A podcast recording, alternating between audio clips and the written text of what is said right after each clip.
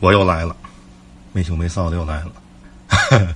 上周啊，好些个老听友们提到了这个西北角的民族文化宫，哎呀，这个又勾起我很多回忆，因为我从小生长在这个西北角这一带，对西北角太熟悉了。小学我在复兴路小学，那那天有位这个复兴路小学的老老老师，还借这个刘哲老师啊，给我带来很多鼓励的话，我呢再再次表示感谢。民族文化宫，我最初的记忆啊，应该是在小学二年级，八六年左右，我们都习惯就叫民族宫。我第一次去民族宫啊，是小学二年级的时候，学校组织看一个嘛呢？哎，叫木偶剧，呃，叫《金银龙太子》。哎，我至今记忆犹新。啊，后来我查了查资料，这是一九八六年天津儿童艺术剧院排演的这么一部，可以说全国轰动的这么一部一部戏。当时小孩也是说白了没见过嘛，看这个戏就感觉哎呦太太美妙了，呃，鲜活的形象，充满那个这个民族特色，呃，完全是中国传统风格的。再后来呀，九五年喜好上了咱们民族的这个戏曲艺术，尤其是平西。当时呢，呃，所有的天津的这些小园子基本呢还都健在，其中就包括这个民族文化宫。呃，最早呢，哎，我在民族文化宫看过几次谁的呢？当时他是天已经在天津评剧院退休了，这个老演员，天津评剧院少年训练队的五，应该是五八年第一届的团代学员，呃，就是宋玉文，呃，宋玉文、王立柱，民族文化宫，呃，演过一大段儿就是他们俩挑班儿成立这个私私立班社吧，呃，在民族宫的大剧场，再以后呢。民族宫的大剧场啊，就改成了大地滚轴了，把这个这个折叠椅子呀、舞台就都给拆了，这个很可惜。到两千零四年的时候，这时候我已经喜欢曲艺了。到零四年的时候呢，呃，长生园拆迁呢，就盖了现在的麦沟，这些个曲艺的票友就没出去了。哎，当时呢，呃，就找到了这么一块另外一块阵地，呃，就是后来的这个这个呃民族文化宫的。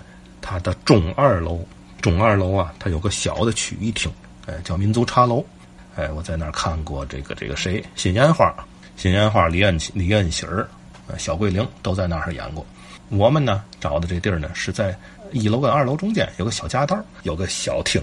刘立福先生曾经在那儿说过书，后来这个小厅呢就空闲着没用，有老观众呢就帮我们联系到这负责人，啊，成立一个曲艺票房叫极贤同乐。就在这儿就活动了。那个时候啊，西北角就已经开始动迁了。民民族文化宫还就是坚持存留了，大概得有四五年左右。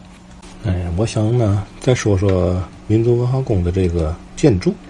这个民族文化宫这个建筑应该是属于这个五十年代以后到文文革前，呃，咱中国建了这么一批民族形式社会主义内容的这个建筑。首先要归功这个著名建筑大师梁思成先生，倡导这个建筑的民族化，这个西学中用，中国味儿的钢筋水泥建筑，包括这个北京的十大建筑都是这个风格。天津这个民族文化宫啊，应该它的风格呢，属于这个民族形式社会主义内容后期的这建筑。为什么呢？我们知道前期啊，这个都是带个大屋顶，后来呢，他又受到批判。又赶上这三反五反反贪污反浪费，新中国啊百废待兴，一切呢都要本着这个多快好省的这个前提。现在咱们叫唯实用主义，可能对这些个呃艺术感呐，呃要要尽量的要把它缩减。所以这个呃脑袋上非得戴个大屋顶，这势必要造成不必要的浪费。所以呢，在民族形式社会主义内容建筑风格的后期，啊，像咱们天津成都道这个人民体育馆。啊，还包括这个呃民族文化宫在内，他们都是去掉了大屋顶的设计。可是呢，再比它早一点你看离民族宫不远的这二中心医院，那就是典型的民族形式社会主义内容。但这个大屋顶必然有它的好处，像这个保温呐，啊，尤其到热天，嗯，要平顶的那种房子就会很晒。从美观上讲，当然也不如大屋顶的。咱们现在看来，也不如大屋顶的建筑好看。嗯，另外我想说的就是说，呃，民族文化宫的一些个建筑细节，啊，它小到每一个，呃，从大门开始啊，就是正入口的上方，它每一个大门上面都有很精巧的木作啊，就是这个这个每个门上面的这个这个这个花棱子都不一样啊。进到室内，呃，厅里边的呃门窗、楼梯的扶手，就扶手这个这中间的这个花心儿，都是用心设计的啊。我这个零九年应该是确认它是要拆了，保不住了。我呢又最后的去了一次民族文化宫，我彻彻底底从里到外拍了一套民族文化宫的这个这个照片，就会发现小到一个后门，大到一个正入口的这个大门啊，每一处都有都有设计，每一处都有细节。从设计角度来讲，它是它相当的严谨。很美，这建筑特别的美，啊，包括这个彩绘，过去的木做木做的这个建筑需要彩绘的地方，它呢是用这个洋灰的这个灰塑的这个形式给它体现出来，啊，就达到了这个传统彩绘的那种风格。所以说，它在美学方面它是很很完整的，应该设计的很很精到。啊，我这里头还还想提一个，就是说，呃，在民族文化宫西面的后院当时呢，西北角已经拆迁了。在当时，大丰路有著名的那个回族中刀曹金藻，他的后人，呃，应该是他的小儿子吧。大丰路这个这个院儿拆了，啊，我小时候，他的小儿子在这个呃曹家这个院儿里头呢，干嘛呢？啊，提起来可能在那门口住的好些老老听众应该都记得这个事儿。他在那院里卖酥包子，酥包子味儿特别好。呃，他门口就摆着那些个石锁呀、墩子呀、大刀啊。呃，后来这个呃大佛像、小佛像拆迁，他就没地儿去了。哎，所以呢，民族宫就给他特地开辟了那么一间屋子，就是在民族宫的西院后院哎，是专门给他存放这个这些道具、石石锁、石墩子呀、乱七这乱七八糟这些东西。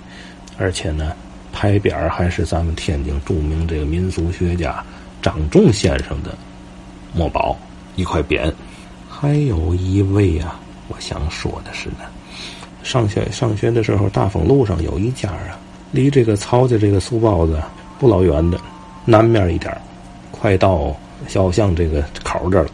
牛肉烧饼，他这个牛肉烧饼啊，跟后来这个志美斋的这牛牛肉烧饼可不一样。志美斋的这个牛肉烧饼是酱牛肉加烧饼，他这牛肉烧饼啊。是牛肉大葱馅儿，牛肉馅儿烧饼，烙的这烧饼里头。呵，这个他们家连门门脸就都没有，就是应该是个他这房子的后山，正好在大丰路上开了这么个窗口，啊，太好吃了。那个那个味道再再也没有了。说话这是我很小时候的事儿，等我后来玩票唱大鼓啊之后啊，在我们这经常去玩的这些个。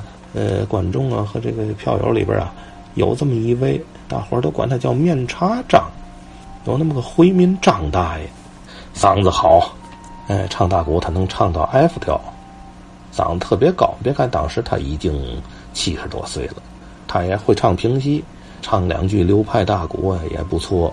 怎么叫面茶张呢？后来我一扫他，他就干过卖过面茶，干过面茶，也是偶然的一个机会。怎么这话赶话就提到那儿了？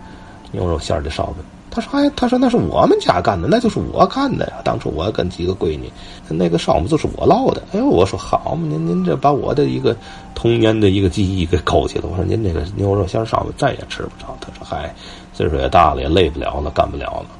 哎，这是一个，还有一个呢，就是嗯民族宫周边都拆了之后啊，我说在这北马路上还残留这么几家。”一个是嘛呢？是那邮局，北马路拓宽，当年他拓宽的时候啊，就把它给前脸给拆下去了。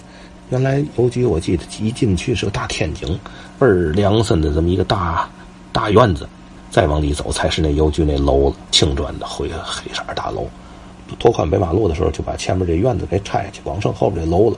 邮局拆的比较晚，邮局旁边有这么几家买卖，也是坚持了很很久。其中就包括我要说的这个志美斋，当时啊就这么一间门脸儿，老板我记得是个中年人，大秃脑袋，酱牛肉还有酱牛肚、牛肉烧饼，还卖牛肚烧饼。再来一碗呢酸辣汤。有时候我切半了牛眼，家人烧着吃。反正一顿饭呢，花不了十块钱就能吃的很好。这个说到我们这个票房，《极限同乐》这个曲艺票房啊，在那几年里头，包括著名单弦表演艺术家李志鹏先生，因为李志鹏先生就在门口住啊，所以李志鹏先生隔三差五的指导指导我们。包括京剧大鼓名家杨凤杰先生，呃，这个原来红桥区这个少年训练队的。呃，刁丽英老师、王志慧老师都曾经到我们这个票房里去，大伙儿见面儿。一直到零八年，呃，民族文化宫得到这个确切的呃拆迁的消息，这个票房也就停止了。前一段时间呢，包括刘哲老师也好，包括我们团队的一些个朋友也好吧，就是一直比较鼓励我。我也以前我也说过，我一直不太敢说。呃，毕竟我们也太年轻，可能不如老先生经历的多。后来呢，我说了几次呢，这个很多老的听众也好啊，还有我们同龄人，包括刘哲老师，都对我很鼓励，也给也给我很大的信心。嗯，我呢也有所反思，就是八零后的记忆啊，呃，当然包括我们这七零一大后的记忆啊，现在也已经成为记忆了。很多老先生是回想老事儿啊。可能是比较遥远，可是我们呢？我们这一代很有意思，就是包括参加了这个我们的天津记忆这个团队，就源于一个什么呢？就是当初我们大伙儿都是松散的、各自为政的这么一种，呃，对天津的历史啊、文化的研究啊，包括拍照片。